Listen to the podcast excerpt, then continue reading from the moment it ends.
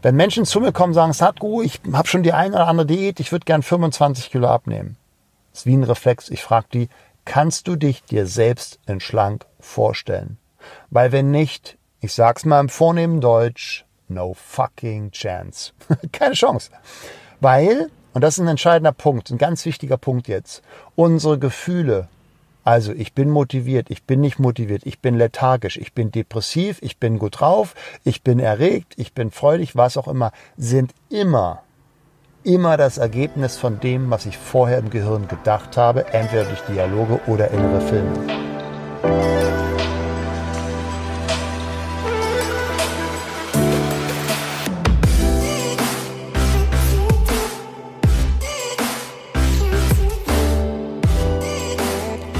Einen wunderschönen guten Morgen, guten Mittag oder guten Abend und herzlich willkommen bei einer weiteren Episode der Grow Show. Heute zu Gast ist Slatko Sterzenbach. Slatko ist 17-facher Ironman, Extremsportler, Weltrekordler, mehrfacher Bestsellerautor. Und ich bin unheimlich froh, ihn heute zu Gast zu haben. Herzlich willkommen, Slatko. Hallo, grüße dich. Ich freue mich auch. Wir haben es geschafft. Yes. 17 mal Ironman. Das heißt 17 mal 3,8 Kilometer Schwimmen, 180 Kilometer Radfahren, 42,195 Kilometer Laufen. Ähm, die meisten, die das jetzt hören, stellen sich wahrscheinlich die Frage, warum um alles in der Welt tut man sich das an? ja, ich sage immer, jeder hat seinen Spleen. Ne? Also das ist, ähm, ich werde das ja sehr häufig gefragt. Einmal muss man da nicht ein bisschen bescheuert sein, um sowas zu machen. Und ich nehme immer gern so ein Beispiel. Ich finde es viel bescheuerter, mit dem Fahrstuhl äh, in den dritten Stock zu fahren, um sich dann im Fitnessstudio auf den Stepper zu stellen. Ähm, oder ich meine, das ist ja dein, dein Lieblingsthema, ja, verarbeitetes, totes oder eben tierisches zu essen und sich dann wundern, dass wir keine Lebensenergie haben, also keine Lebensmittel mit einer reinen Energie zu essen. Ähm, und auch da gibt es ja eine schöne Metapher, ja, wenn du einen Bio-Apfel nimmst, dann wächst ein Apfelbaum, probier das mit Apfelkompott. Von daher, äh, das finde ich verrückt. Und wie schaffe ich das? Das ist relativ einfach, ähm, indem es mir leicht wird, mich zu motivieren. Ähm, ich weiß ja nicht, was du heute mich noch alles fragen musst, aber das wäre vielleicht so ein Punkt, wie funktioniert Motivation überhaupt? Ich glaube, da ist, sind viele Irrglauben, viele Mythen unterwegs. Ähm, ein Punkt ist sicherlich, dass es auf jeden Fall zu meinen wichtigsten Motiven und Werten in meinem Leben gepasst hat. Mhm. Ja, also wo, Motivation. Wo kam der Gedanke her? Da bist du eines Morgens, warst du am Duschen und hast dir gedacht, so, heute ist genau. der perfekte Sonntag, um einen Ironman zu laufen? Nein, das, das, war ein, ja, das war ein langer, langer Werdegang. Also ich war, das vielleicht, das, das können einige gar nicht verstehen, wenn die mich jetzt erleben mit 1,93 und 90 Kilo Kampfgewicht. Ähm, ich war ja ein Spätentwickler, das heißt, ich war sehr schmächtig, ich war sehr klein. Ich habe dann mal mit zwölf Jahren Judo probiert. Da habe ich nur ich sag mal, immer unten gelegen. Das fand ich ziemlich frustrierend nach ein paar Wochen, habe dann aufgehört. Dann habe ich Schwimmen probiert, ein halbes Jahr. Dann fand ich es langweilig, Kacheln zu zählen. Dann habe ich Leichtathletik probiert, ein halbes Jahr. Dann hatte ich sofort äh, chronische Achillessehnenreizungen. Und ich bin auch alles andere als ein Schnellsportler, so von der Genetik, von der Muskulatur, von der Faserverteilung her.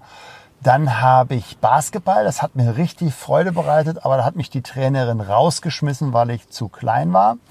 Und dann habe ich Tischtennis gemacht. Das hat mir richtig Freude gemacht. Also jetzt gerade eben noch bis vor zehn Minuten habe ich mit einem meiner besten Freunde ähm, gerade mir auch wieder mal so die Bälle um den Kopf gehauen. Ähm, das habe ich geliebt, aber wir sind dann umgezogen, sodass ich das dann aufgegeben habe. Und dann 19, als ich 18 war, hatten wir in der Schule einen Lehrer, der hat Skilanglauf angeboten. Und das war natürlich ein bisschen skurril, weil ich habe in Berlin gelebt, die Mauer stand noch. Das heißt, wir sind zum Großteil unserem Training mit Rollski an der Mauer entlang gelaufen oder lang gerollt. Und ab und zu mhm. konnten wir vielleicht auch mal ein bisschen auf den Schnee fahren. Damals gab es ja noch häufiger Schnee in Berlin als jetzt. Und 1987 wurde das erste Mal im ZDF über den Hawaii Ironman, also die Weltmeisterschaften berichtet. Und ich habe den Bericht gesehen und dachte, boah, da will ich hin. Und das war dann sozusagen mein Startschuss, dass ich gesagt habe, okay, jetzt, ich möchte einen Triathlon machen. Dann habe ich angefangen, wirklich, wir haben uns in Berlin Schlachtensee, der ist so 5,5 Kilometer, wenn du rumläufst. Und dann gibt es so eine Stelle, wo du von einer Uferseite zur anderen, ich sag mal, 50 Meter rüber schwimmen kannst. So habe ich angefangen. 50 Meter rüber, drei Minuten Pause, erholen und wieder zurück, fertig. Ja, das war sozusagen der Startschuss für mein Schwimmtraining. Da konnte ich mich natürlich relativ schnell steigern. Radfahren hat mir schon immer Spaß gemacht. Ich bin bis zu meinem 30. Lebensjahr alles mit dem Fahrrad abgefahren, also auch zur Uni damals, zu meinen Jobs. Ich hatte kein Auto ähm, bis zum 30. Lebensjahr. Und von daher ist mir das leicht gefallen. Und Laufen habe ich genauso. Ich, konnte, ich habe mit 400 Meter Joggen angefangen und das habe ich dann so langsam hochtrainiert, bis ich dann 1991, also vier Jahre später, in Rot, das waren ja damals noch die Qualifikationswettkämpfe für, oder einer der Qualifikationswettkämpfe für die Weltmeisterschaften, mich qualifizieren konnte. Und dann bin ich 91 auch noch Hawaii. Und das war dann, wie gesagt, dann mein dritter Ironman und dann folgten eben den nächsten ja, 21 Jahren noch weitere 14, also 17 Mal insgesamt. Den letzten habe ich jetzt 2012 in Florida gemacht. Da wollte ich nochmal nach Hawaii, hat leider nicht geklappt. Und seitdem bin ich Genusssportler. was ist, was ist, mh, mm, was daran bringt dir äh, die Freude? So, ähm, ich, ich selbst verstehe das irgendwie. Also ich mhm. mache CrossFit und jeder, der CrossFit macht, der hat im Prinzip auch einen Schaden, weil nach den meisten Session, Sessions du läufst du nicht mehr, kannst du nicht mehr stehen. Wenn man das so irgendwie im Fernseher oder auf YouTube ähm, sieht, so eine CrossFit Competition, danach schmeißt man sich auf den Boden, weil man nicht mehr stehen kann. Ähm, und das sind die meine absoluten Lieblingsmomente, wo der Körper aufgibt und du mit dem Geist alles machst. Ähm, aber das, das würde mich einfach bei dir interessieren. Was an dem Gedanken Iron Man, mich komplett verausgaben, ähm, gefällt dir so sehr, dass du immer wieder ja, antrittst? Also das eine darf man ja nochmal vielleicht ins rechte ähm, Licht drücken. Ne? Also die, die meisten sehen immer jetzt den Ironman, nur das ist ja nur das Ergebnis. Das ist ja sozusagen nur das Sahnehäubchen von jedem mhm. Tag ein bis zwei, drei, vier, manchmal sogar fünf Stunden trainieren. Also ich habe nicht viel trainiert für Ironman Finisher. Ich habe so zehn Stunden die Woche maximal trainiert. Bin damit so Zeiten zwischen zehn bis elf Stunden beim Wettkampf gelaufen. Also die meisten trainieren doppelt so viel, weil ich schon immer sehr, glaube ich, sehr smart trainiert habe. Also wirklich geguckt habe, was kann ich heute tun, was den Körper fordert. Also von daher ist der Ironman als solches nur das Ergebnis von der Fähigkeit, sich tagtäglich zu motivieren. So was hat mir das gegeben? Mhm. Zum einen war der das Training, aber auch natürlich der Wettkampf für mich sowas wie Abenteuer. Wir leben ja gerade in Deutschland in einem sehr abgesicherten Feld. Ja, mittlerweile diskutieren ja schon, ob man irgendwie äh, einen Fahrradhelm tragen soll, wenn man zu Fuß geht. Also so bescheuert sind wir mittlerweile. Ähm, ja, beim Radfahren kann das schon Sinn machen, gab es früher auch nicht. Da, also Helm, die Profis, was ist das? Ähm, es wird ja alles immer sicherer, immer, ich bin jetzt, habe jetzt einen neuen Wagen, du kannst ja gar nicht mehr fahren sozusagen, wenn du nicht angeschnallt bist, weil die Alarmanlage so doll angeht. Ähm, es wird immer alles sicherer und ich glaube, dass viele Menschen in diesem Umfeld so sich ihren Feld suchen, wo sie Abenteuer haben. Der eine erlebt das dann irgendwelche durch irgendwelche Games äh, am Computer und für mich war das eher so dieses Rausgehen in die Natur, dieses Rausgehen. Ich weiß nicht, ähm, welche Grenzen ich heute erfahren werde. Und das, das hört sich vielleicht skurril an. Für mich war das Training auch immer so ein bisschen, wenn irgendwie ich im Flugzeug sitze und das Ding stürzt ab und wir landen irgendwo in der Wüste und ich weiß, 50 Kilometer weiter weg ist die Oase. Ich werde überleben. Ähm, oder das Schiff geht unter und die Küste ist 10 Kilometer entfernt. Ich komme da locker hin. Also das war so ein, für mich auch immer so ein, so ein geiles Gefühl, jedes Mal die Grenze weiter zu verschieben. Diese, die, die Freude an der, an der eigenen Leistungsfähigkeit zu entwickeln, weil ich war ja wirklich alles andere als ähm, leistungsfähig früher als Jugendlicher. Ich konnte kein Liegestütz, kein Klimmzug. Wie gesagt, nach 400 Meter Joggen war ich fix und fertig. Äh, und diese Grenzen weiter rauszuschieben. Und es passte, was ich vorhin kurz angedeutet habe, eben zu meinen Motiven. Das heißt, ähm, einmal zu meinem Persönlichkeitstyp, meiner Persönlichkeitsstruktur, aber auch zu meinen persönlichen Werten. Also zum Beispiel wie Weiterentwicklung ist ein ganz wichtiger Wert in meinem Leben. Und der ist jetzt nicht nur in der physischen Dimension, der ist auch genauso in der, in der mentalen Dimension, in der materiellen Dimension, also was das Berufliche angeht, ähm, aber auch genauso in der emotionalen Dimension. Also Weiterentwicklung ist etwas, mhm. was mich jeden Tag antreibt, zu lesen, Podcasts zu hören, äh, in Coaching-Prozesse reinzugehen mit meinen Vorständen, mit Olympiasiegern, wo wir gucken, wie können wir über Mentaltechnik nochmal so für den Tag X den, den Leistungssportler richtig ähm, nochmal das letzte Quäntchen rausholen. Also von daher sind da so ganz wichtige Werte wie Weiterentwicklung, aber auch Natur ist ein wichtiger Wert für mich. Bin sehr gerne Natur, es gibt mir extrem viel Energie. Aber auch Geschwindigkeit. Ich bin, ich gebe zu, ein Geschwindigkeitsjunkie. Ja, also mit einem, mit einem Carbon-Rennrad, was nicht mal sieben Kilo wiegt von Lightweight, mit 45 Kilometer pro Stunde in der Ebene aus eigener Kraft lang zu fetzen oder auch mal Abfahrten sich mit 100 km/h runter zu, zu äh, hauen. Ähm, Finde ich genauso geil, wie wenn ich in meinem R6 mal 305 auf der Autobahn, wenn die frei ist, fahre. Was natürlich über, über ökonomischer und ökologischer Schwachsinn ist, aber einfach mir Freude macht. Mhm. Ich weiß das sehr zu schätzen, dass du so ehrlich bist. ähm, du hast gerade schon mal Motivation angesprochen und da ich noch nie einen Ironman gelaufen bin, würde ich gerne wissen, wie du dich ja, wie du dich motivierst. Man, ich kann mir vor, ja. also ich hatte das heute selbst, dass ich ähm, ja, ich trainiere zweimal am Tag, eben diese wow. vier, fünf Stunden und ab und zu, aber auch nur, weil ich äh, auf einen Wettkampf oder auf Wettkämpfe in der, in der Zukunft hinarbeite. Ähm, ah, du willst also richtig bei CrossFit mitmachen? Ja, ja, ja, tausendprozentig. Wow. Ähm, und da musst du entsprechend ja. hart trainieren, härter als ja, der Durchschnitt. Also wenn du jetzt gerade den Podcast hörst und denkst so, oh, jetzt muss ich irgendwie auch zweimal trainieren, musst du natürlich nicht. Ähm, aber ja, ich war dann mit der Arbeit so größtenteils fertig und habe heute sehr, sehr schlecht geschlafen und hatte dann einfach so, ich hatte ehrlich gesagt einfach keinen Bock auf Training. Ja. So absolut gar nicht. Ich lag ja. äh, da auf meiner Liege, die Sonne, alles war top. Ja. Ich war so und ich sah und heute war Laufen und Laufen ist sowas, ja, macht mich jetzt nicht, ist jetzt nicht so mein größtes Highlight. Ähm, und ja, dann musste ich halt selbst mit Komm. mir reden und sagen, so ich, ich gehe trotzdem. Und ich habe da diese wunderbare 3-Sekunden-Regel, die ich gerne einmal teilen will ist, wenn ich die Intuition habe, hey, eigentlich sollte ich zum Training gehen, dann gehe ich 3, 2, 1 und ich gehe einfach. Ich stehe auf mhm. und gehe einfach. Mhm. Und der härteste Part heute beim Training war, zum Training zu kommen, die Schuhe mhm. anzuziehen und hinzulaufen. Ähm, ich würde einfach ja, wissen wollen, wie das bei dir ist. Hast du irgendwelche Techniken oder bist du immer motiviert? Mhm. Also, mh, Nee, gibt's, also ich bin ja mittlerweile wirklich ein, Freizeitgenusssportler. Ich trainiere vielleicht drei, viermal die Woche eine Stunde, ähm, einfach um fit und gesund zu bleiben. Ich habe jetzt keine Wettkampfambitionen mhm. mehr. Von daher brauche ich mich jetzt auch täglich nicht mehr motivieren. Bei mir ist es eher so, wenn ich eben jetzt drei Tage nicht trainieren würde, bin ich schlecht drauf, da willst du mir nicht begegnen. Von daher also trainiere ich spätestens nach dem dritten Tag, weil ich weiß, es geht mir sonst einfach nicht gut und ich bin für mein Umfeld auch nicht wirklich sehr angenehm. Äh, und ich fühle mich einfach nicht mhm. wohl. Ich frage mich nach dem, ich frage mich dann wirklich so, wozu das alles, wenn ich noch nicht mal zu den Dingen komme, die mir wichtig sind und die mir einfach gute Gefühle machen. So. Ich glaube, spannend ist jetzt einfach mal auf der, auf der Metaebene, also auf der Strukturebene zu gucken, wie funktioniert Motivation, um da auch vielleicht so ein paar Mythen mal ähm, aufzubrechen und ein Gerne. paar Techniken Hand, ähm, an die Hand zu geben, denen die meisten sich nicht bewusst sind, sie vielleicht benutzen, aber nicht bewusst sind. Und wenn du natürlich die Dinge bewusst machst, hast du eine ganz andere Kraft. So.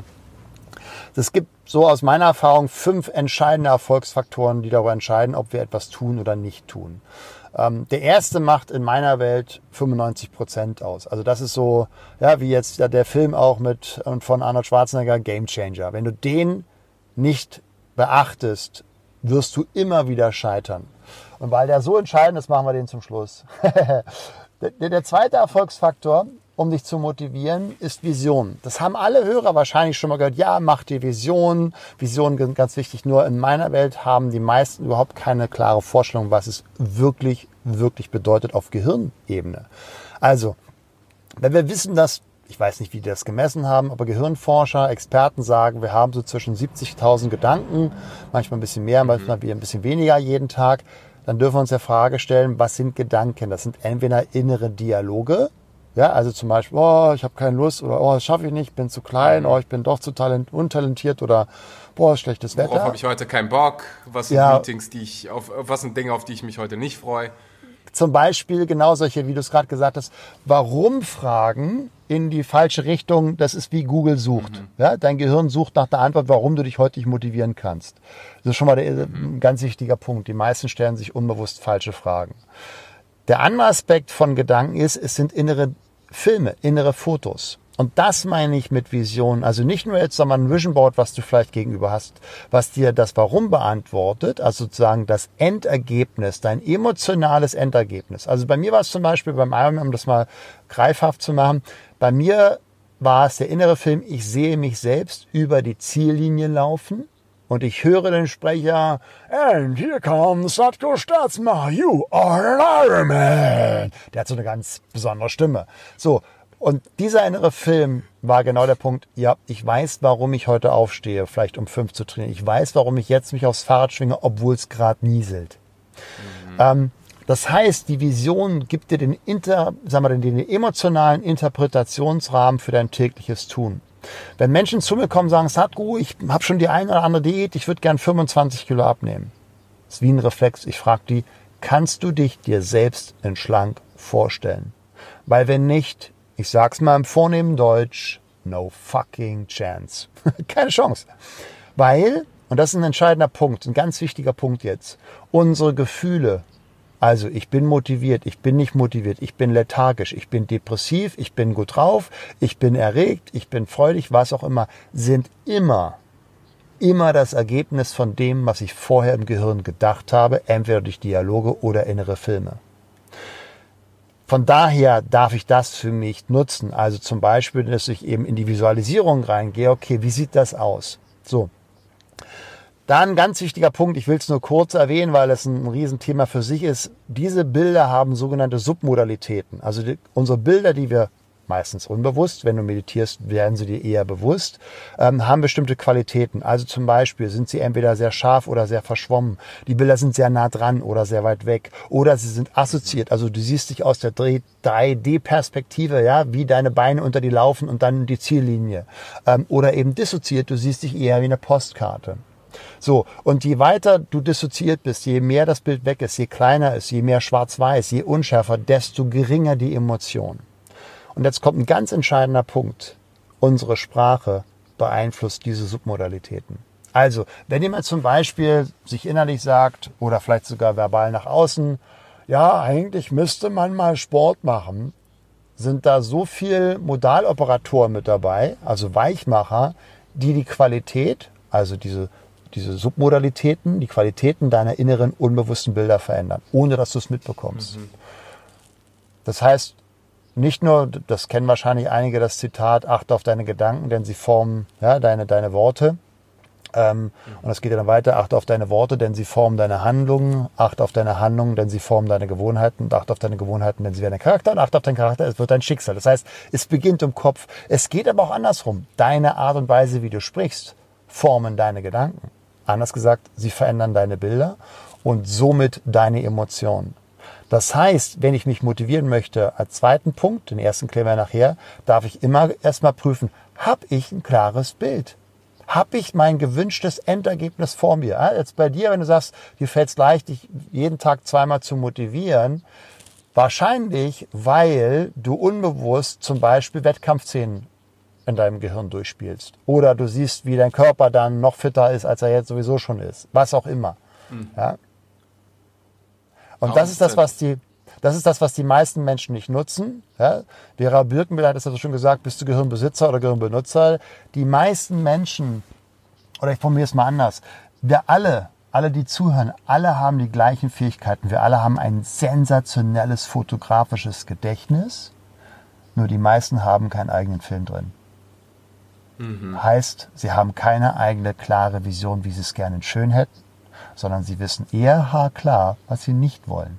So, wenn du weißt, was du nicht willst, ja, das ist so ähnlich wie wenn du einen guten Fahrer, äh, Fahrtrainer hast und du machst gerade Rennsport auf, der, auf dem Nürburgring und der sagt, ähm, pass auf, guck immer dahin, wo du hinfahren willst. Guck nie in die Mauer, weil was passiert? Du landest sonst in der Mauer. Und das ist eine schöne Metapher für, die meisten Menschen haben unbewusste Horrorszenarien, was alles passieren könnte, wenn. Und sie haben keine mhm. eigenen schönen Filme im Kopf. Und das darfst du trainieren und das darfst du sozusagen auch tagtäglich anwenden, wenn du deine Motivation steigern möchtest, weil dadurch entsteht mhm. die Emotion und die Emotion ist der Brennstoff für die Motion, also für die Bewegung. Das ist Teil von meiner, Morgen, von meiner Morgenroutine. Also nach ja. meiner Meditation visualisiere ich immer und ich ähm, ja, stell mir bildlich vor, so klar es geht, ähm, was ich erreichen will, wie es sich anfühlt, das schon zu haben, dieses Ziel quasi. Dieses Ziel ist in, meinem, in meiner Vision schon umgesetzt, so wie du das beschrieben hast mit, du läufst über die Ziellinie. Ich stelle mir vor, wie ich in diesem Moment über die Ziellinie äh, laufe oder was auch immer es ist, sind bei mir mal jeden Morgen drei verschiedene Sachen, ähm, die ich in ja, meinem Leben haben möchte. Genau, also das äh, ist ja du, kannst ja, du kannst ja übertragen, egal in welchem Lebensbereich. Ne? Also wenn es jetzt in der physischen genau, genau. Dimension genau. ist, was körperliches, ähm, dann dann hast du eben sagen, dein, dein Körper, wie er schlank aussieht oder das Sixpack oder ähm, wie du beim Marathon über Könnte auch deine Freundin läufst. sein, so eine, eine Partnerin oder Partner, ähm, das habe ich auch schon gemacht. Ähm, ja, und in diesen Momenten, das ist immer so witzig, manchmal erwische ich mich selbst dabei, merke ich, wie ich anfange zu grinsen. Hm. Und der, ja, mittlerweile verstehe ich, warum, weil dein Hirn nicht unterscheiden kann, genau. passiert das gerade wirklich oder ist oder es nur ein Gedanke? Oder ist es nur eine, habe ich es nur visualisiert? Ja. ja und deswegen absolut. bin ich so dankbar, dass du das, dass du das ansprichst, dass die, dass die, ja, ich glaube, die meisten stellen sich gar nicht diese Frage oder fangen an zu, ähm, ich wollte gerade sagen träumen, aber fangen an zu visualisieren, fragen sich, du, was will ich eigentlich im Leben, was, was will ich für Beziehungen haben, was will ich äh, geschäftlich erreichen, was will ich gesundheitlich erreichen. Ähm, also an dieser Stelle vielen Dank dafür. Du, äh, also das ist ja mein täglich Brot, ne? Mein, mein Coaching ist auch in Seminaren, dass die, manchmal kommen Menschen zu mir in die Seminare, die ihr Leben verändern wollen, da frage ich sie, naja, ähm, wie sieht es denn auf täglicher Basis, was gibt dir Energie? Und dann ist erstmal, äh, oh. ja, welche Musik? Äh, ja, was für ein Getränk? Äh, äh, welcher Ort? Wo, wo bist du gerne? Äh, also das ist so, ich sag mal, der Muskel, wie wenn du jetzt Krafttraining anfängst, fang erst mal mit zwei Kilo Bizeps-Curlern, bevor du gleich die 20 Kilo Hantel nimmst. Ähm, wenn mhm. du noch nicht mal eine Idee hast, was gibt dir überhaupt Energie im Kleinen, welcher Tee, welcher Musik, welche Menschen, welche Orte, ähm, welche Tätigkeiten, wie willst du dann eine Vision entwickeln für dein Leben? Ja, also das ist für die meisten ist der Sprung zu groß, nur er ist Voraussetzung, sagen, um eine, eine Grundrichtung zu haben, äh, weil da kommt die Kraft her. Jetzt häufig kommt dann so, naja, ähm, ja, aber dann habe ich ja auch, wenn ich jetzt eine große Vision entwickle, ein größtes Risiko zum Scheitern. Ja, äh, klar. Aber da gibt es ja diese schöne Metapher, wenn du zum Mars willst, du landest zumindest beim Mond, was auch schon mal gut ist. Also von daher, mach dir große, große Visionen, weil die meisten haben eher so Wochenendvisionchen, wie schaffe ich die Netflix-Serie 2, 3 und die Staffel 5 auch noch. Ähm, sondern wirklich, ja, du darfst groß träumen. Und dann kommt eben der dritte Erfolgsfaktor. Du darfst hier konkrete Ziele setzen. Also sozusagen runterbrechen. Wenn ich jetzt sage, ich würde gern 20 Kilo abnehmen, ist das zu weit weg emotional? Ja, du darfst die Vision haben, nur du darfst überlegen, okay, nächste Woche 400 Gramm. Das ist realistisch. Oder wenn jemand sagt, ich will wieder überhaupt einen Sport anfangen oder ich will vielleicht sogar einen Marathon laufen, okay, fang mit zwei Minuten Walken an und am nächsten Tag drei mhm. Minuten und am nächsten Tag vier, weil Motivation kommt durch das Tun und dann bitte aber auch so, dass du sagst, boah, das war jetzt aber cool, boah, ich fühle mich gut. Weil wenn du jetzt nach zehn Jahren ich denke mal, die wenigsten deiner Podcast-Hörer werden unsportlich sein, aber wenn jetzt jemand dabei ist, der sagt, Mensch, ich habe jetzt zehn Jahre nichts gemacht und ich sage, ja, jetzt dreimal die Woche 30 Minuten joggen, da sagt der Körper, sag mal, hast du einen in der Klatsche? Jetzt hast du mich zehn Jahre in Ruhe gelassen, jetzt fängst du auf dem Alter mit dem Blödsinn an. Pass auf, ich gebe dir Muskelkater, Seitenstechen und richtig schöne Gelenkschmerzen. Also macht's, macht's euch leicht, macht's euch leicht, macht euch kleine Schritte, mhm. wo ihr sagt, schaffe ich, Häkchen, nächster Tag, neue Aufgabe. Mhm. Da, da, da, generiert man viel Motivation durch. Absolut. Weil Fortschritt ist so das, was uns glücklich macht. Äh, in, in, in allen Belangen. Ähm, und wenn man, ja, das, das, das, beobachte ich ganz, ganz oft, dass Leute so, ähm, ich will jetzt keine Ahnung, 10 Kilo verlieren. Das heißt, ich fange jetzt an, gar nichts mehr zu essen. Ja. So, und das, du hast, das, du hast gerade diese wunderbare Metapher geliefert, das ist wie jemand, der zum ersten Mal ins Fitnessstudio geht und 100 Kilo Bankdrücken machen will. So, du fängst mhm. an mit der Stange und dann guckst du, ah, ich packe ein bisschen mehr drauf und beim nächsten Mal mehr und dann akkumuliert sich das und irgendwann ist es eine Menge. Ähm, aber ja. Also ich mache ja gerade, mache ja gerade, ich weiß nicht, ob du das kennst, mit dieser App Stronglift, dieses 5-5, also fünf Sätze auf fünf Wiederholungen. So, und da packst du mhm. jedes Mal, wenn du kommst, nur anderthalb bis zweieinhalb Kilo drauf. aber kontinuierlich. Was eine Menge ist. Ja, was eine ja. Menge ist. Also, ähm, ja. 4 mal 1,25, äh, zwinge ich mich nicht, das auszurechnen. 5, Kilo? Ja. 5 Kilo ist eine Menge. nee, nee, also manchmal machst du nur auf der Stange insgesamt 1,25 oder 2,5 Ah, okay. Mehr. Ja, mhm. so. Also bei ja. den großen Grundübungen wie Kreuzheben, Kniebeuge mhm. ähm, und 5 mal 5 Prinzip. Ja. Du, genau, du steigerst dich nur, wenn du eben auch wirklich bei fünf Sätzen, fünf Wiederholungen mit der entsprechenden Pausenlänge, die auch vorgegeben ist, ähm, erreicht hast. So. Und das ist, mhm. äh, das ist motiviert. Wow, wieder heute cool. Ja, oder wie Arnold Schwarzenegger so schön gesagt hat, wenn du zehn Wiederholungen geschafft hast, welche ist die wichtigste? Die elfte. ja, also das, das Spannende ist, was ja viele nicht kennen, ist das Prinzip der steigenden Belastung, was sich dahinter versteckt, nämlich die 10%-Regel. Also steiger dich nie mehr als 10% von einer Einheit zum nächsten, weil damit hast du sonst, weil der passive Stützapparat einen viel zu lang, langsamen Stoffwechsel hat, im Vergleich zum Herz-Kreislauf-System und ähm, dem Stützsystem, also dem aktiven Stützsystem, also der Muskulatur, hast du sonst ein erhöhtes Risiko eben für, für ja, Entzündung. Und das wollen wir ja alle nicht. Sie wollen ja fitter und gesünder werden. Also von daher, mach dir kleine Einzelschritte, Zielsetzungen für ähm, eine Woche, für einen Monat, fürs Quartal, fürs Jahr, um deiner großen Vision näher zu kommen. Jetzt kommt ein ganz entscheidender Punkt, den vergessen viele Trainer. Das ist natürlich eine Motivation über das Endergebnis. Das ist unsere Gesellschaft in Deutschland, die ist das gewohnt, das wird überall gefördert. Sie hat nur einen Fehler, weil sie unbewusst eventuell bei den meisten das auslöst, ja, wenn ich dann das Sixpack habe oder wenn ich dann meine Traumfarbe oder wenn ich dann den Umsatz gemacht habe oder wenn ich dann, dann bin ich glücklich. Und ich glaube, dass das, was du auch kennst durch Meditation ist, nein, du darfst jetzt glücklich sein mit dem, was gerade ist. Weil wenn du jetzt nicht das Gefühl von Dankbarkeit empfinden kannst, wirst du es auch nicht empfinden können, weil Dankbarkeit ist eine Fähigkeit, die du trainieren darfst wenn du dann deine 10 Millionen erreicht hast oder wenn du dann dein Sixpack hast oder wenn du dann eine Freundin hast.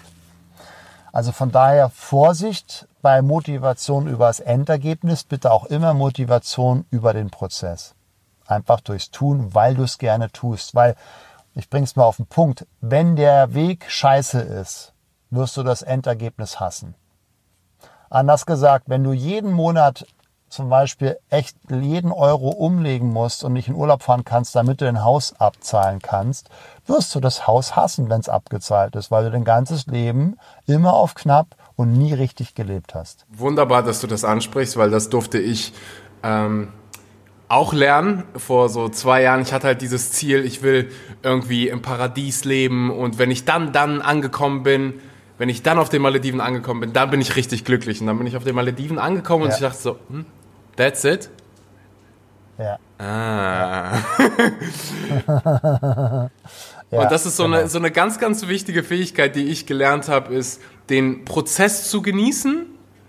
Ich genau. weiß nicht, die, ob du das damals bei dem Ironman äh, auch ja. so hattest, aber ich genieße Absolut. diesen Prozess, diesen Schmerz, diesen, ähm, diesen Wachstum von jeden Tag die Arbeit zu investieren. Und ich glaube, dass es so das Ziel im Leben, also mein Ziel im Leben ist, irgendwie glücklich zu sein. Und Teil also davon also ist es, den, Pro den Prozess zu gewinnen. Ja, ja sein simpel. ist einfach. Ne? Nicht also, einfach, äh, simpel. Hol, hol, doch, ja, hol dir, hol dir einen Tetrapack äh, Rotwein bei Aldi, dann bist du glücklich. Ähm, also, Für zwei. Das, ja, genau.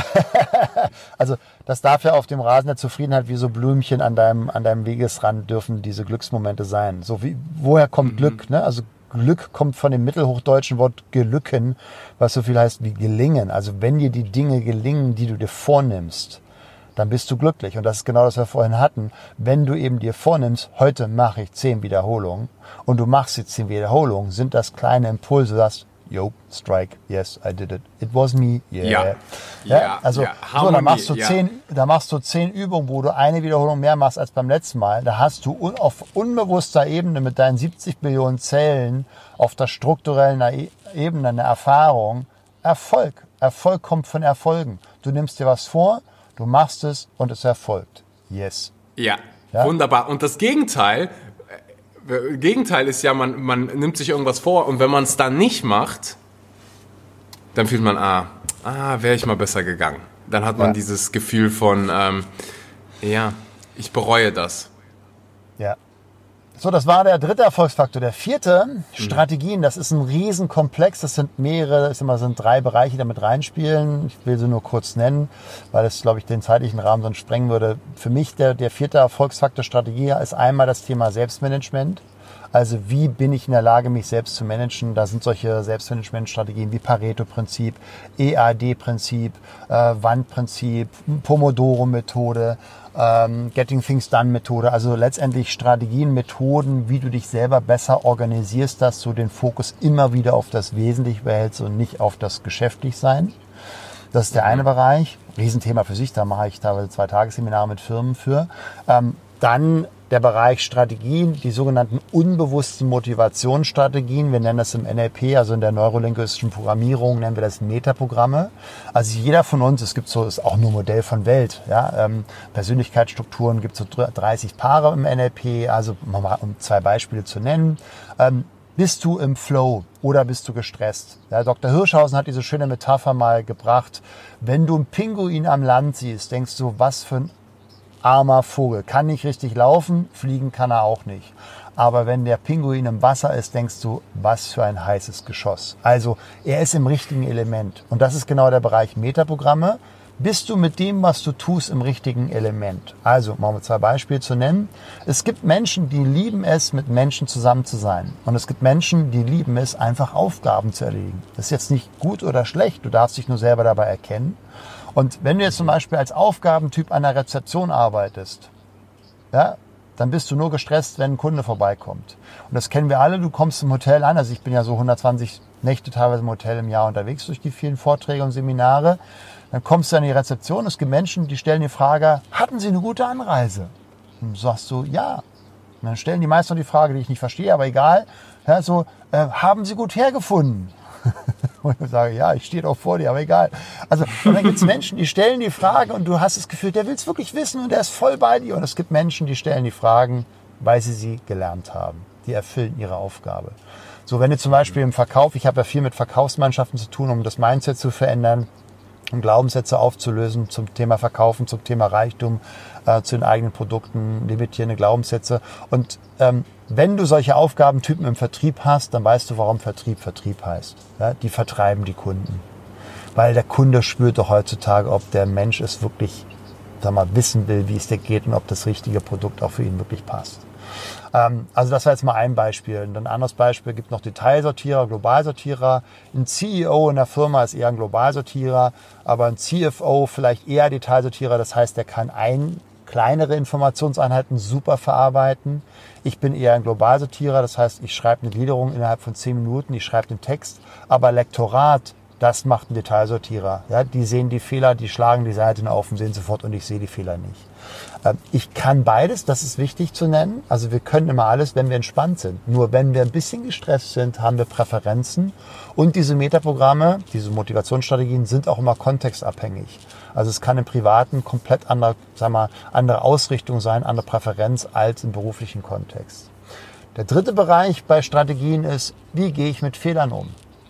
Wie gehe ich mit Niederschlägen um? Wie gehe ich mit Herausforderungen um? Also wie schnell schaffe ich mein Mindset schnell in lösungsorientierten, zukunftsorientierten State zu bringen und eben nicht, wie wir es vorhin kurz hatten, ständig in irgendwie, warum muss mir das passieren, State äh, da reinzurutschen, was in der Vergangenheit orientiert ist.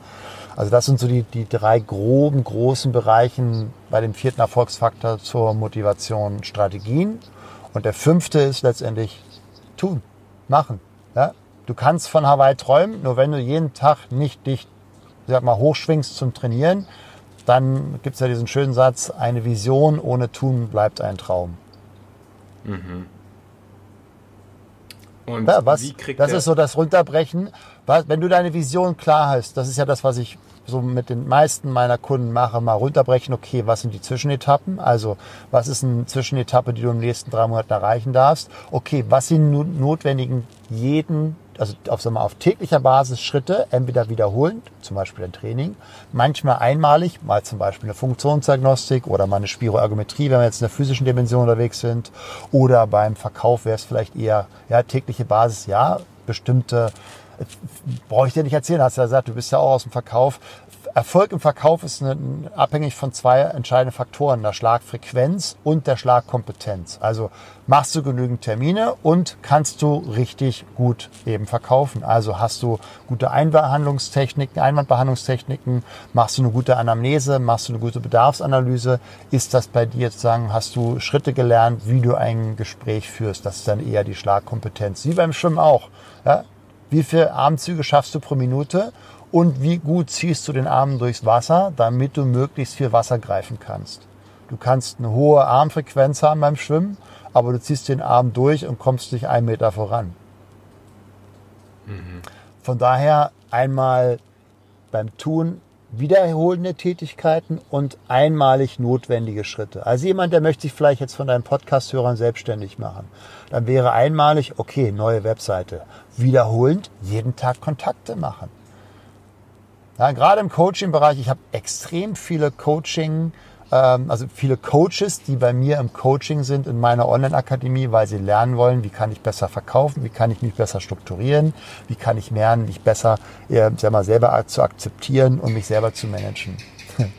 ja. Was kann jemand, der jetzt, sagen wir mal, Otto, der hier gerade zuhört, der ähm, sagt, ja, ich habe diese Ziele, du, aber ich habe halt einfach manchmal diese Momente, wo ich von der Arbeit komme und ich fühle mich nicht danach, meine Laufschuhe ja. anzuziehen, ich fühle mich nicht danach, zum Fitnessstudio zu gehen oder was auch immer der Sport ist. Ähm, ich fühle mich einfach, ich bin müde. So, was kann ich in diesen Momenten machen? Ja. Also wenn das wirklich, ähm, wir sind jetzt immer noch beim, bei den, sozusagen bei den, also der zweite bis fünfte Erfolgsfaktor mhm. waren bewusste Entscheidungen. Und das, was du gerade sagst, geht auch in eine Richtung. Das ist dann vielleicht eine Frage, dass ich mich anders organisieren darf. Also zum Beispiel, wenn ich merke, und das geht mir genauso, wenn ich jetzt am Tag im Büro war, für mich, mich nochmal hochzuschwingen, um abends Sport zu machen, ganz, mhm. ganz schwer. Ich bin dann auch nicht so leistungsfähig. Ich war früher Abendsportler und ich habe mir das antrainiert. Ich mache morgens Ge meinen Sport. Ja. Ja ich stehe früher auf und mache den vorher.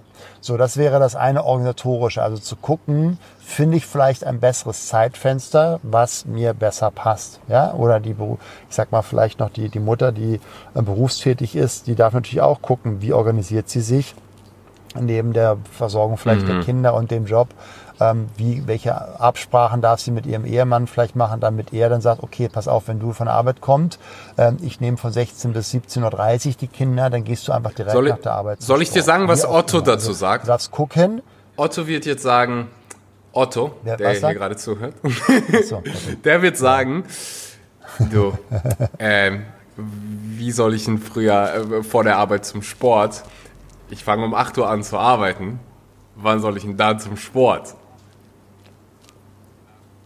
Weil genau dasselbe habe ich früher auch gedacht, dass ich. Also das eine. Ich gehe auch lieber morgens zum Sport äh, als abends. Weil, ja, es gefällt mir einfach besser und ich bin früher im Bett und kann früher Abendessen.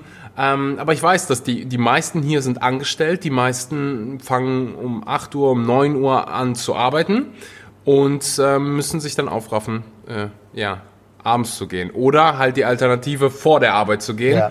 Und ähm, ich bin froh, dass du das ansprichst und ich glaube auch, du hast die passende Antwort. Also das gibt ja diesen schönen Satz, ne?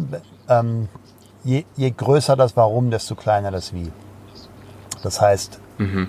je, je, größer deine Emotion, je größer deine Vision, wie, wie geiler sich das anfühlt, desto eher hast du es leicht, mit dem Wie umzugehen, also wie löse ich es. Und auch da immer wieder die Frage, okay, mhm. wenn es jetzt nicht funktioniert, wie kann ich es in Zukunft anders lösen?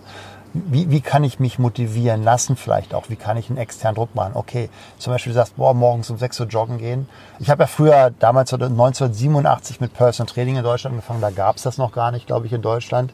Und meine Kunden haben gesagt, Satko, wenn du nicht morgens bei mir um 7 Uhr klingeln würdest, ich würde mich nochmal umdrehen. Ja, natürlich auch die Vorstände. Ja, die haben einen vollgetakteten Terminkalender und für die war das auch manchmal die Challenge, wenn die noch bis 1 Uhr irgendwie ähm, vielleicht irgendwelche E-Mails beantworten mussten, international aus einem anderen Land oder so. Äh, dann um 7 Uhr zum, zum Joggen gehen an der Isar damals in München, das war für die eine Challenge. Aber externer Druck, so, was könntest du jetzt als Otto machen? Verabrede dich mit einem Kumpel.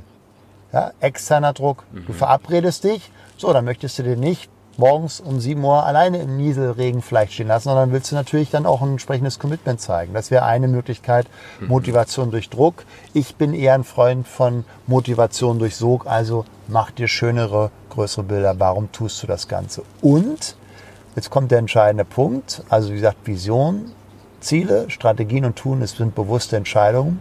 Und das sind ja maximal, das sagen zumindest Experten in der Psychologie, der Neurobiologie, der Gehirnforschung, maximal, ich würde sogar, wenn überhaupt, nur 5%. So, was ist, was ist der Game Changer? Das sind die 95 Prozent. Und das ist das Mindset, was ich damit meine. Das ist ein abgedroschener Begriff mittlerweile.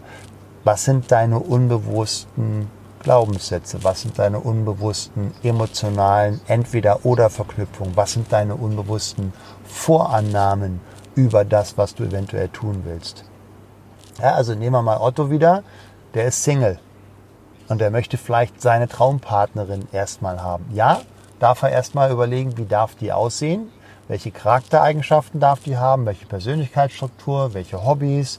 Weil nur wenn du es visualisierst, in meiner Welt hört sich für den einen oder anderen vielleicht esoterisch an. Für mich ist das pure Quantenphysik. Schickst du dementsprechende Wellen ins Universum.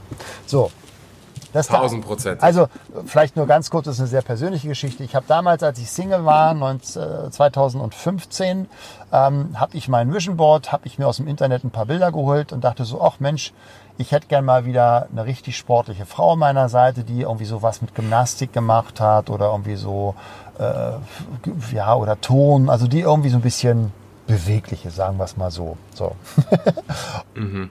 Und ich war in Singapur, bin da auf die MS Europa 2 gestiegen und habe dort zwei Tage in Singapur verbracht und habe dort eine Frau kennengelernt, habe sie angesprochen, weil sie mir auch ein bisschen Signal gegeben hat, dass sie sagt, Mensch, äh, sie finden mich jetzt auch sympathisch. Wir haben uns getroffen abends. Es war die schönste Nacht meines Lebens. Mittlerweile ist sie ähm, die Mutter meiner drei Jahre alten Tochter. So, und jetzt kommt der Hammer. Mhm. Sie hat mir dann, als ich auf der MS Europa war, hat sie mir noch ein paar Bilder geschickt. Wir waren über WhatsApp Kontakt. Und ich weiß es wie heute, ich gehe gerade in meine Kajüte rein und ich kriege die WhatsApp-Nachricht und ich gucke rauf und ich sehe ein Bild und genau dieses Bild war auf meinem Vision Board. Wow. Wie wahrscheinlich ist das, dass genau das Bild, was ich mir auf so einer, gibt es ja so Seiten, wo Sportbilder dir anschauen kannst, ich mir genau dieses Bild rauspicke und das ist sie. Wow. Ja, also von daher, ich habe, ich könnte jetzt hunderte solche Geschichten erzählen, was passiert, wenn du lernst, dein Gehirn für dich zu benutzen und nicht mehr gegen dich ähm, dass das extrem viel in deinem Leben verändern wird, wenn du lernst, dein Gehirn wirklich für dich zu nutzen. Und so, jetzt kommt eben der entscheidende Punkt Glaubenssätze. Also wir alle haben eben unbewusste Glaubenssätze, die wir in der Kindheit mit aufgenommen haben. Wir nennen das in der Fachsprache sogenannte Meme. Also Meme sind Gedankenviren. Ja, ähm, letztendlich so wie, wie Werbung ja auch funktioniert. Und diese Sätze, gebe mal vielleicht zwei beispielhafte Geschichten. Ich habe einen Unternehmer gehabt bei mir im Coaching, der ist Marktführer. Ähm, die machen solche Systeme, wo die Schubladen ganz weich zurutschen. Und er hat ständig mit Einkäufern zu tun gehabt von Großbetrieben, also die dann sozusagen massenweise seine, seine Systeme gekauft haben, um die in ihren Möbeln zu ver, verbauen. Und es war, sein Glaubenssatz war immer, Verkaufen ist Kampf. Dementsprechend ja, wir haben verstanden, jedes Wort hat sofort eine Wirkung im System, also eher Stresshormone. Und da war bei mir im Coaching und wir haben den Glaubenssatz aufgelöst und er, ersetzt durch den neuen Glaubenssatz, der will nur spielen.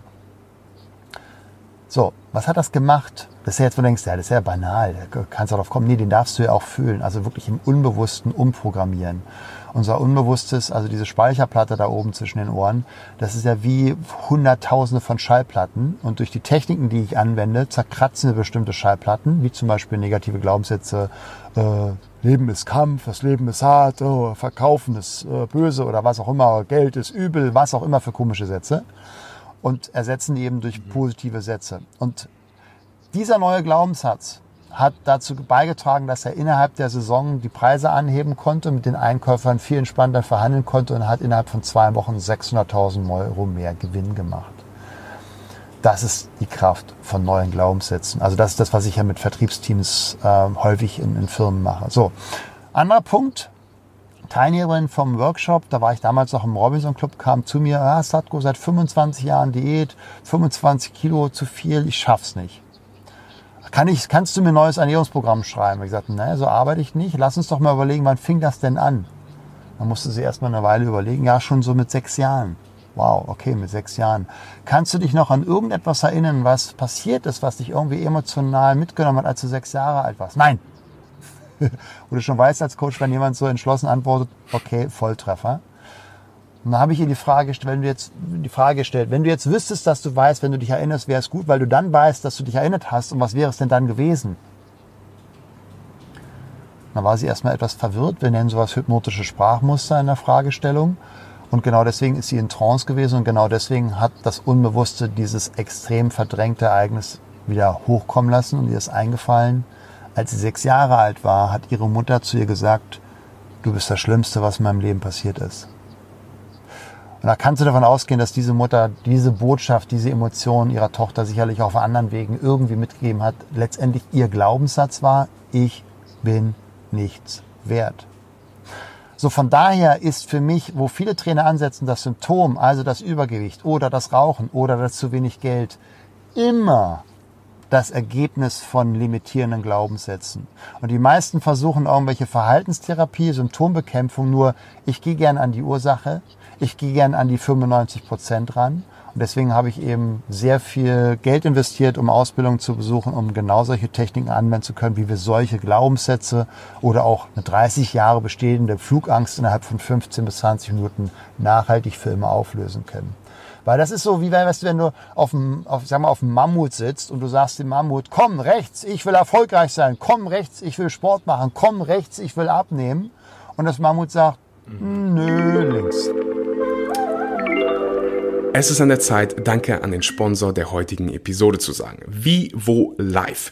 Wenn du auf der Suche bist nach veganen Nahrungsergänzungsmitteln wie Vitamin B12, wie Vitamin D, wie Omega 3, dann kann ich dir Vivo Life nur ans Herz legen.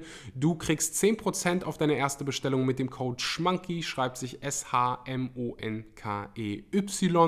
Den Link dazu gibt es auch unten in der Podcast-Beschreibung. 10% auf die allererste Bestellung, ganz, ganz wichtig. Falls du schon Kunde bist, gerne immer über meinen Link bestellen. Damit supportest du den Podcast, damit supportest du mich. Zusammen pflanzen wir einen Baum für jede Bestellung. Alle Produkte sind hundertprozentig vegan, eine hundertprozentig vegan Fabrik hergestellt. Pro Baum äh, pro Baum, pro Bestellung einen Baum. Du hast nichts zu verlieren, denn wenn dir die Produkte nicht gefallen, hast eine 30 Tage Geld zurück Garantie. So, Bevor wir zur äh, aller, allerletzten Frage kommen, wo kann man dich ähm, finden? Auf Social also ich bin bei, bei Instagram einfach bei Slatko Sterzenbach zusammengeschrieben und Slatko das Co mit C. Ähm, ich bin bei YouTube vertreten, ich bin bei Facebook. Am aktivsten bin ich sicherlich bei Instagram. Ähm, aber wie gesagt, auch bei meinem YouTube-Kanal gibt es immer wieder spannende Videos. Ich glaube auch mit, mit wirklich tiefgehendem Content zu finden, aber auch Vorträge von mir, manchmal Live-Mitschnitte. Und am, ich glaube, am spannendsten ist immer, mich live zu erleben. Da haben wir ein, ein Kennenlernseminar, das ist für zwei Tage für lächerliche 127 Euro. Da gehen wir die vier Dimensionen des Lebens durch. Also die physische Dimension, alles was Gesundheit, Fitness, Entspannung angeht. Ähm, wir gehen die mentale Dimension. Wie finde ich meine Berufung? Wie kann ich Glaubenssätze auflösen? Äh, wie kann ich Mentaltraining und Meditation lernen? Ähm, aber auch die materielle Dimension. Das heißt, haben wir eine mega coole emotionale Übung zum Thema Geld, wo die Leute mal mitbekommen, wow, wie emotional Geld ist, ohne dass sie es vielleicht bisher dachten. Und wie viele negative Glaubenssätze mit Geld und Reichtum verbunden sind. Und solange du die hast, ist dein Kontostand einfach dementsprechend schlecht. Ähm, ne, also der Kontostand ist das exakte Maßstab deiner Glaubenssätze zum Thema Geld. Punkt. Ja, da gibt es nicht mehr viel zu sagen. Und eben die emotionale Dimension, also sowohl für Singles, wir haben eine geile Single-Übung mit dabei, aber auch für Paare. Wir hatten letztens ein Pärchen, die waren seit 30 Jahren verheiratet. Wir haben, da kam danach zu mir gesagt, gut, diese Übung, die du mit uns gemacht hast, die hat unsere Beziehung gerettet. Also zwei Tage sehr emotional, ich empfehle nur den Menschen dahin zu kommen, die sich wirklich verändern wollen, weil die zwei Tage verändern, weil ich eben wirklich sehr tief mit den Menschen genau an diesen Glaubenssätzen auch arbeite. Das ist das Power Up Live, vielleicht das noch vom Namen her, Power Up Live Seminar. Zwei Tage findet ihr auf jeden Fall auf meiner Webseite ähm, oder auch in, meinem, in meiner Bio. Äh, und den Link natürlich unten in der Podcast-Beschreibung. Ja, gerne. genau. Stell dir vor, Du hast ein Date. Ein Date mit deinem 18-jährigen Ich. Was würdest du deinem 18-jährigen Ich mitteilen wollen? Ah, ich finde die, es ist immer so, das geht ja so in die Richtung, was sind jetzt die größten Learnings? Ne? Also was, was würdest du anders machen? Ich glaube, dass jede Phase des Lebens seine Berechtigung mhm. hat. Also ich bin ja viele Irrwege gegangen. Ich habe erst Krankenpfleger gelernt, drei Jahre, weil ich dachte, ich will Arzt werden. Dann habe ich fünf Jahre Lehramt studiert, Sport und Germanistik, weil ich dachte, ich werde Lehrer werden. Ist alles nicht geworden. War natürlich, ich sag mal, neun Jahre, könntest du sagen, verplemperte Zeit. Nur das ist ja ein Riesenfundament oder auch die Motivation, die ich durch, für mein tägliches Tun jetzt als, als Coach, als Seminarleiter habe, ist, weil ich eben die Erfahrung mit dem Tod gemacht habe als Krankenpfleger. Ist die, der, der Grund, weil ich einfach die Erfahrung gemacht habe, wo ein 42-jähriger Manager un, unter meinen Händen gestorben ist mit einem Herzinfarkt. So. Ähm, jetzt für mich selber so vom Learning, was vielleicht so, was möchte ich jungen Menschen mitgeben? Ich habe ich hab mit 18 schon mal angefangen gehabt zu meditieren, habe es dann jahrzehntelang sein lassen teilweise. Also meditiere. Das ist so ein Learning. Ich sage meditiere, weil da beobachtest du deine Gedanken und deine Gedanken steuern alles. Und auch das aus meiner Erfahrung jetzt mit 52 lerne zu kommunizieren oder noch besser lerne die besten Verkaufstechniken, weil alles, egal ob du als Angestellter bist später oder als Selbstständiger oder als Unternehmer, verkaufen können, andere überzeugen können, andere für deine Ideen gewinnen können, ist ein Riesenschub nach vorne. Wunder, wunderbar. Ähm, besser hätte ich den Podcast nicht ändern, äh, enden können. Ich äh, danke dir für deine Zeit, für dein Sein, für den, ja, ja, es sollte mehr Menschen geben wie dich, äh, die 17 Mal den Ironman laufen. äh, ich sag dir auf jeden Fall Bescheid, wenn ich ihn laufe. Ähm, ich rufe dich an. Wenn, wenn ich den fertig habe, das erste, was ich mache nach dem Ironman, ich rufe dich an und sag, so, gemacht, Haken hinter. wenn, ja. du, dann, lass du, uns, dann lass uns lieber gemeinsam mal CrossFit-Einheit machen, wenn ich mal in Bali bin oder so. Oder so. Wenn du den Podcast bis jetzt gehört hast und das hast du, wenn du meine Stimme jetzt hörst, dann teil die Episode mit deinen Freunden auf Instagram, mit deinen Nachbarn auf Facebook, wo auch immer. Äh, tag Slutgo, tag mich. Den Link findest du, ja, den Link zu seinen Kanälen findest du unten in der Beschreibung. Ich bedanke mich für deine Zeit und bis zum nächsten Mal.